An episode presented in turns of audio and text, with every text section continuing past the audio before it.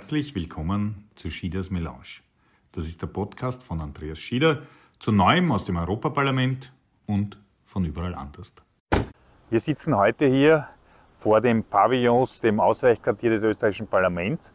Äh, es ist ein, ein, schöner Herbsttag und ich habe als äh, Gast bei mir die Evi Holzleitner. Die Evi ist äh, relativ neu gewählte äh, Frauenvorsitzende, weil es war vor dem Sommer, aber wir sind jetzt quasi äh, nach der Sommerpause und die parlamentarische Saison geht wieder los. Als Frauenvorsitzende der SPÖ, das ist nicht nur eine wichtige, sondern auch gesellschaftspolitisch ganz äh, äh entscheidende Funktion. Frauenpolitisch und auch sonst politisch tut sich ja in dem Herbst sehr viel. Jetzt wollte ich dich zuerst mal fragen, wie hast du eigentlich deinen Sommer verbracht? Vielen Dank für die Einladung, Andi. Gute Frage. Mein Sommer habe ich sehr intensiv mit Touren äh, verbracht. Also ich war eigentlich in de facto allen Bundesländern gleich unterwegs als neue Frauenvorsitzende von Dornbirn über Lienz, Salzburg, Klagenfurt, äh, Zeltweg, St. Pölten, natürlich bei mir daheim in Oberösterreich in Wien und habe viele, viele Frauen kennengelernt. Ich habe jetzt gerade nachgedacht, ja. das ist recht weit, ja? Ähm, alles mit dem Railjet im Übrigen gefahren, weil unser Motto war Feministinnen am Zug, weil mhm. wir einerseits mit dem Zug gefahren sind. Äh, Andererseits innenpolitisch und innerparteilich genau. am Zug. Richtig, und weil wir halt einfach eben sagen, Feministinnen müssen jetzt am Zug sein. Also es braucht mehr Feminismus, weil uns der schon ein bisschen abgeht aktuell bei der Bundesregierungspolitik, die gemacht wird. Also so habe ich meinen Sommer verbracht, mit vielen, vielen Frauen geredet, mit vielen Institutionen, Vereinen etc. Und es war sehr spannend. Am Feminismus ist ja vielleicht eine kleine Seitenfrage gleich. Weil in der Regierung ja, wenn die Ministerinnen gefragt werden, sind sie Feministin, verneinen die das ja immer genau. gleich.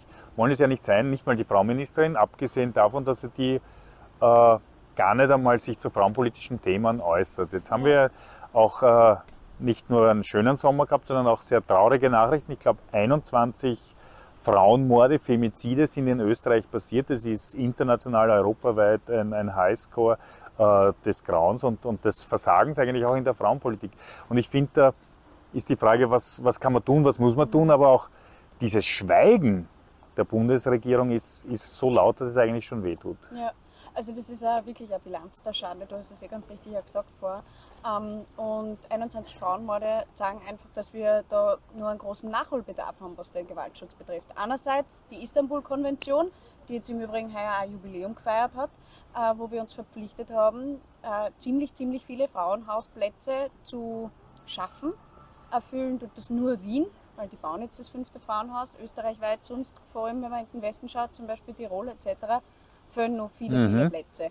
Also das ist einerseits ein Punkt. Aber es beginnt ja schon viel früher bei niederschwelligem Angebot. Stichwort Frauenberatungsstellen. Das ist wirklich so der erste Anlaufpunkt, wenn es Probleme gibt, die einfach da sind, die weiterleiten, die weiterhelfen, die unterstützen in allen Lebenslagen. Und da ist mir wirklich aufgefallen bei der Bundesländertour, dass die ein massives Problem haben, und zwar die Finanzierung. Weil die haben keine Basisfinanzierung de facto vom Bund, sondern werden nur über so Projektfinanzierungen finanziert, die extrem unpraktikabel sind. Und da muss ich jetzt kurz ausholen. Ähm, die müssen quasi sich jetzt mal was Neues einfallen lassen und dann einen Projektantrag schreiben, was schon mal viel Energie braucht, viel Zeit. Dann müssen schauen, wird das bewilligt, wird es in der Höhe bewilligt, quasi was ansuchen, wird was aufgestrichen, dann ist es eben nur eine begrenzte Zeit. Wenn die Zeit um ist, dann müssen sie dasselbe wieder machen. Dazwischen viele, viele Berichtslegungen. Das ist alleine schon administrativ ein riesengroßer Aufwand. Und eigentlich ist halt wichtig, dass wirklich jeder Euro in die Arbeit mit den Frauen fließt und nicht dann in viel Administratives rundherum fließt. Das schafft ja auch so ein bisschen Abhängigkeit nicht von der Regierung, Absolut. weil man immer wieder betteln muss eigentlich ums, genau. ums Geld für muss man auch sagen, es macht ja oft Sinn, dass man Projekte fördert, aber das ist ja eigentlich kein Projekt, sondern es ist was, was gesellschaftlich was braucht, braucht was oder? absolut braucht, wie gesagt, was eine Basisfinanzierung braucht, weil eine Frauenberatungsstelle eben die erste Anlaufstelle ist. Und was ich als Sozialdemokratin nie akzeptieren kann, was ich auch in den Gesprächen mitgekriegt habe, dass diese Projektfinanzierung oftmals so nicht ausreicht, weil eben so viele Frauen noch anfragen, wie viele Stellungen brauchen, dass viel in die Beratungen fließt und zum Beispiel Geschäftsführerinnen selber von Monat zu Monat dort rechnen müssen, wie viele Stunden sie sich selber überhaupt noch anstellen können, was geht sie noch aus. Und die ist dann einmal in St. Pölten zum Beispiel war das 30 Stunden angestellt, einmal 31 Stunden, mal 27. Und ich meine, das sind absolut prekäre Dienstverhältnisse. und Mhm. Arbeitsverhältnisse und Arbeitsbedingungen. Und wie gesagt, das ist auch ein Punkt, wo ich sage, das kann ich als Sozialdemokratin nie akzeptieren, dass es diese schlechten Arbeitsbedingungen gibt, plus einfach wirklich die Frauen in diesem Land diese Unterstützung brauchen und das nicht gescheit finanziert ist. Weil wir da jetzt gerade über das Geld auch reden, aber das Geld ist ja nur Mittel zum Zweck. Aber ein Budget ist ja auch nur Mittel zum Zweck für vernünftige Politik. Jetzt wird im Herbst auch die Budgetverhandlungen dieser Regierung, äh, äh, quasi das Budget des Finanzministers einmal im, im Parlament zugeleitet. Und was man da so hört, ist ja da für die Frauen auch nicht viel drinnen, oder? Das wird die große Frage sein. Also wir haben einerseits ja schon gehört, äh, dass Kassen hat, naja, was wir in der Krise ausgegeben haben, das müssen wir irgendwann wieder mal einer sparen. Und da wird es wahrscheinlich in einigen Bereichen bei diesem Budget jetzt Einschnitte geben. Da müssen wir als SPÖ natürlich sagen, was sind unsere klaren roten Linien. Es darf nicht bei den Frauen gespart werden, weil das Frauenbudget eh schon nicht das satteste ist im Vergleich mit vielen, vielen anderen. Aber natürlich auch Thema Bildung und so weiter. Das sind einfach Punkte, wo wir sagen, das sind unsere roten Linien, da darf kein Abstrich gemacht werden. Und da muss man einfach schauen, wie man vor allem Ungerechtigkeiten, die in der Krise noch größer geworden sind, ausgleichen kann. Apropos Krise, sprich sehr wichtiges Thema, größer geworden. Da sind es ja auch die Frauen, die sehr massiv draufgezahlt haben, die mehrfach draufgezahlt haben, weil Homeschooling, Mehrfachbelastung ist auf einmal wieder auch dort, wo es vielleicht gar nicht so stark eine Rolle gespielt hat, auf einmal wieder hineingekommen ins Genau. Familienbild. Und die soziale Situation hat sich auch massiv verschärft.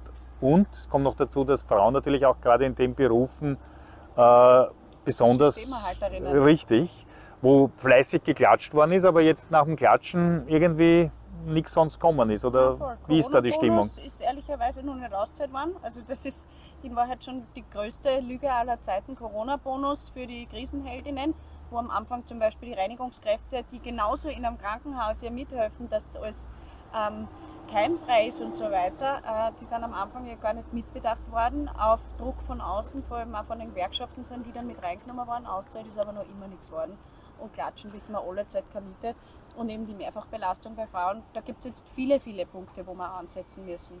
Und ich glaube, auch ganz wesentlicher ist, wo wir auch noch Tabus brechen müssen, ist natürlich auch die psychische Belastung.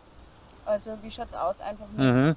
kassenfinanzierte Therapieplätze, Land auf, Land ab. Und vor allem, was glaube ich auch sehr wesentlich ist, wenn es ums Thema Krise geht und vor allem auch ums Thema Impfen, ähm, wo die Bundesregierung einen großen Auftrag in Wahrheit sehr verabsäumt hat.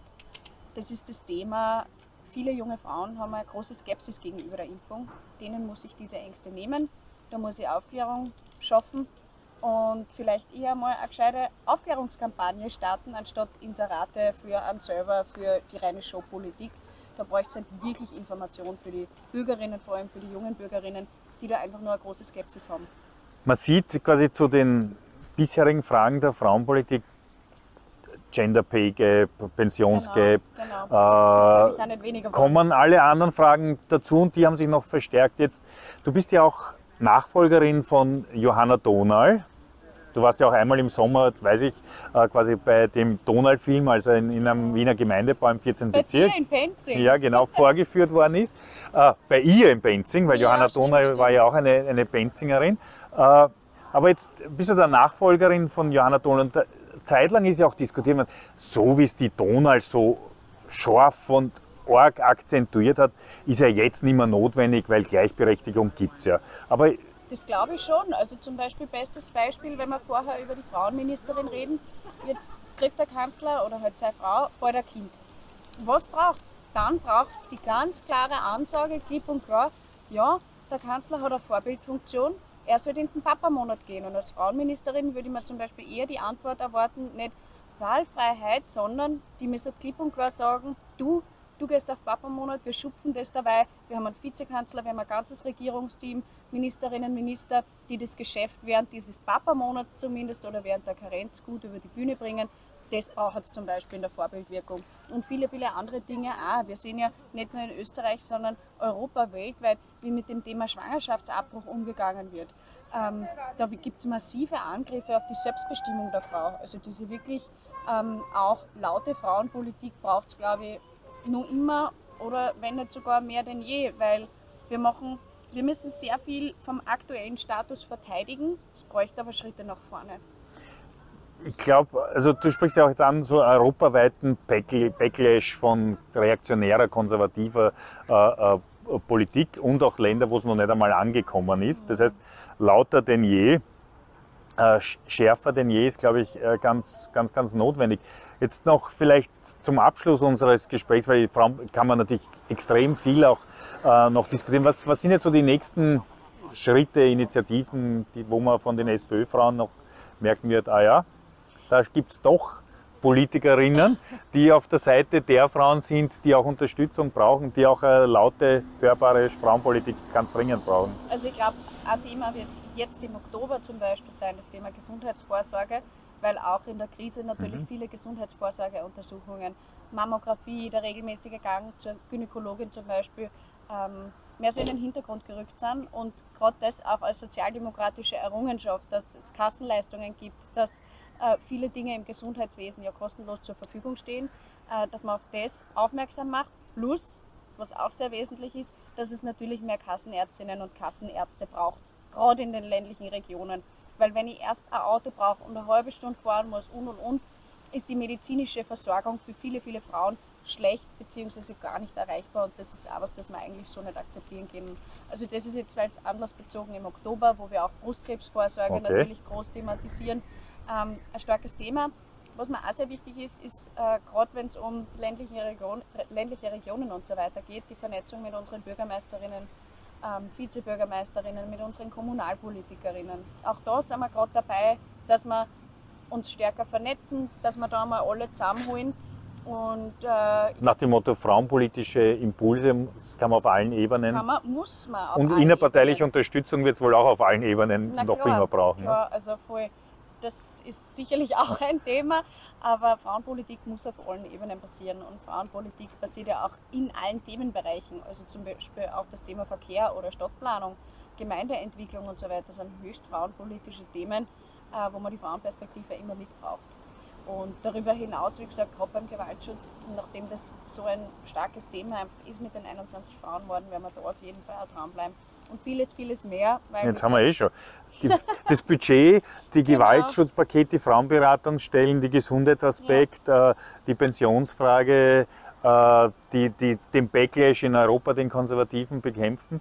Ähm, du wirst dich ja auch, du engagierst dich ja auch quasi du bist einerseits Jugendsprecherin auch im Parlament, aber andererseits engagierst du dich ja auch quasi europapolitisch, was jetzt eh auch wichtig ist, weil, glaube ich, die Vernetzung von Frauenpolitikerinnen in Europa wichtig ist, aber auch das Einbringen dieser frauenpolitischen Punkte in die Zukunft Europas ist ja auch eine deiner Aufgaben. Ja, genau. Wir sind gemeinsam ja in der Zukunftskonferenz, wo wir eh äh, demnächst in Straßburg wieder eine Konferenz haben, wo wir zusammenkommen, wo wir auf jeden Fall bei der Zukunft Europas, glaube ich, beide ziemlich mitmischen werden. Ähm, und da nehme ich auf jeden Fall die Frauenpolitik auch mit. Gut, das Thema schneiden wir jetzt noch nicht in aller Tiefe an, weil da sonst. kommt man jetzt nur eine Stunde sonst, reden, glaube ich. Genau, kommt eine extra äh, äh, Folge vielleicht einmal. Äh, ich danke dir, ich wünsche dir viel Kraft für alle, vor allem Frauen, die jetzt auch beim Zuschauen oder Zuhören. Es gibt ja auch die Melange als Podcast auf allen Podcast-Plattformen äh, äh, zum Nachhören jederzeit frauenpolitische Fragen sind nicht nur die Zustände, sagen wir so, die Zustände, die wir erleben in Österreich und in Europa, sind ja oft wirklich nicht gut. Aber es ist nicht nur gescheit, sich darüber zu ärgern, sondern es ist auch gescheit, sich zu engagieren. Und das kann man zum Beispiel bei den SPÖ-Frauen ganz hervorragend. Die Evi Holzleitner ist die Vorsitzende. Es gibt noch viele andere tolle Frauen auch in der SPÖ, genau. die das ermöglichen. Aber leider der frauenpolitische Kampf, wenn man so will, ist noch nicht vorbei, sondern in manchen scheint es auch ein bisschen so wie, dass man immer wieder auch bei manchen Dingen nochmal nachsetzen muss. Absolut, das hat vor allem auch vor ein paar Jahren das zweite Frauenvolksbegehren gezeigt, dass der Kampf noch nicht aus ist. Da ist ja auch noch nicht sehr viel. Nein, da ist auch noch nicht recht viel weitergegangen. Das glaube ich, muss man auch wieder mal hervorholen. Gut, da liegen noch viele Punkte. In dem Sinn, danke dir fürs Kommen. Wer Ihnen aufgefallen ist, wir haben heute gar kein Melange getrunken, weil wir da einfach. Leider, obwohl Tag des Kaffees. Ja, blöd, Sturmherbst, vielleicht wäre das besser gewesen. Wurscht, so. Kaffee holen wir nach. Danke dir fürs Kommen, danke euch fürs Zuschauen. Bis zum nächsten Mal. Danke, ciao.